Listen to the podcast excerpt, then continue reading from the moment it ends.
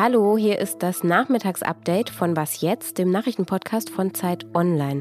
Es ist Montag, der 7. Februar. Mein Name ist Simon Gaul und wir sprechen über Bayerns Corona-Lockerungen, über diplomatische Bemühungen im Ukraine-Konflikt und über den Geruch von Schnee.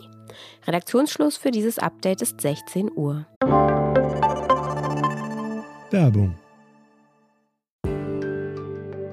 Diese Woche in der Zeit? Die Bücher des Frühlings. 16 Seiten blühende Fantasie. Von gefährlichen Liebschaften, einer Flucht auf dem Mississippi und magische Erzählkunst. Das Literaturspezial zur Buchmesse in Leipzig. Die Zeit, Deutschlands größte Wochenzeitung.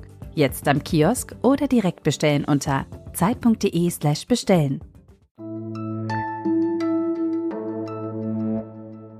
Mitte März soll ja eigentlich die einrichtungsbezogene Impfpflicht für Pflegekräfte kommen.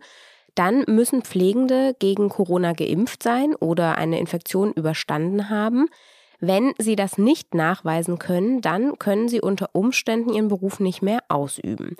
Bayern will diese Impfpflicht jetzt aber erstmal nicht umsetzen. Ministerpräsident Markus Söder sagte dazu heute in einer Pressekonferenz. Die einrichtungsbezogene Impfpflicht, die zum 15.03. kommen soll, ist äh, kein wirksames Mittel mehr, um die jetzige Omikron-Welle zu begleiten oder zu dämpfen oder zu stoppen. Sie kann aber leider ein Instrument sein, um die Belastungssituation und Pflegesituation deutlich zu verschlechtern.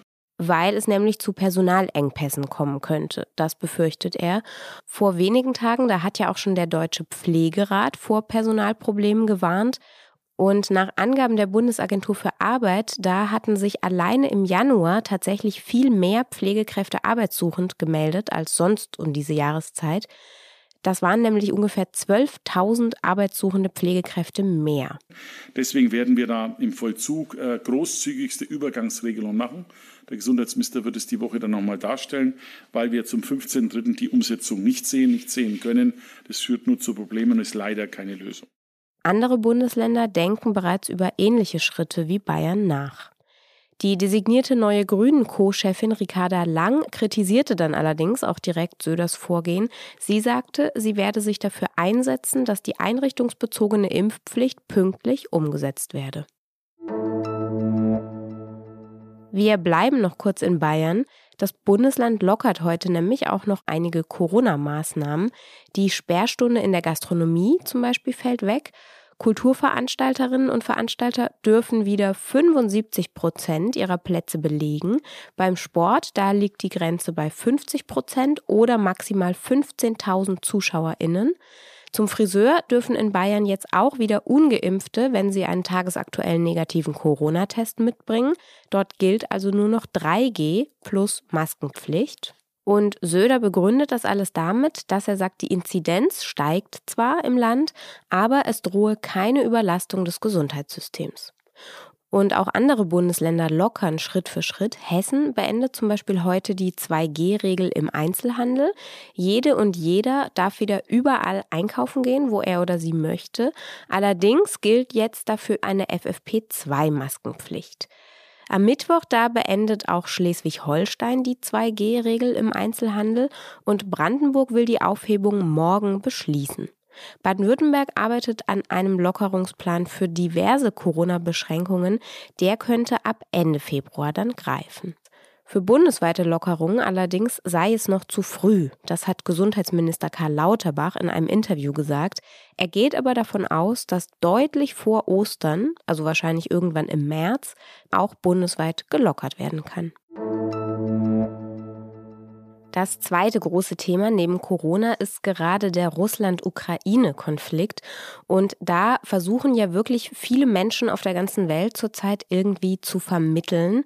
Bundeskanzler Olaf Scholz trifft heute zum Beispiel US-Präsident Joe Biden in Washington. Frankreichs Präsident Emmanuel Macron ist so lange in Russland unterwegs, spricht dort mit Präsident Wladimir Putin.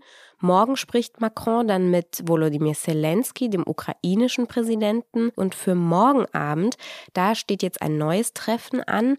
Scholz hat nämlich jetzt Macron und den polnischen Kollegen Andrzej Duda nach Berlin eingeladen. Die drei stünden in dieser Krisensituation in besonderer Verantwortung. So hat das die Vizeregierungssprecherin Christiane Hoffmann heute gesagt. Außerdem, das sagte sie dann auch noch, könne auf Beraterebene schon in dieser Woche ein Treffen im sogenannten Normandie-Format zustande kommen. Das ist dann ein Treffen zwischen Deutschland, Frankreich und eben den beiden Konfliktparteien Russland und der Ukraine. Die NATO überlegt so lange, ob sie ihre Truppenpräsenz im Baltikum verstärken sollte, weil Russland ja gerade Truppen in Belarus stationiert hat. Und wenn die nach einem gemeinsamen Militärmanöver dort weiterhin bleiben, dann möchte die NATO ihre Truppen auch verstärken. Was noch? Wenn es wärmer ist, dann schneit es weniger. Das klingt jetzt erstmal logisch. Aber nicht nur das passiert dann, sondern der Schnee, der fällt, der verändert auch seinen Geruch. Forschende haben herausgefunden, dass Schnee, wenn es wärmer ist, intensiver nach seiner jeweiligen Umgebung riecht. Generell verbreiten sich Gerüche in feuchter und warmer Umgebung schneller, deshalb riecht es auch in Frühling und Sommer stärker als im Winter, aber auch Schnee und Eis nehmen Geruchsmoleküle ihrer Umgebung auf. Das können Sie zum Beispiel an altem Eis aus dem Eisfach riechen oder an Eiswürfeln, die schon viele Wochen oder Monate darum liegen. Und je wärmer es ist, desto intensiver wird auch dieser Geruch von Schnee. Ich verlinke Ihnen dazu nochmal einen interessanten Text in der Washington Post. Das war unser Nachmittagsupdate hier bei Was jetzt an diesem Montag. Wenn Sie mögen, dann schreiben Sie uns gerne, wonach der Schnee bei Ihnen gerade so riecht. Also in Berlin liegt wieder leider einmal gar keiner. Die Adresse ist wasjetzt.zeit.de. Morgen früh erfahren Sie dann bei meinem Kollegen Janis Karmesin unter anderem, warum in Westafrika in den letzten Monaten gleich mehrere Militärputsche passiert sind. Bis dahin sage ich Danke fürs Zuhören und Tschüss.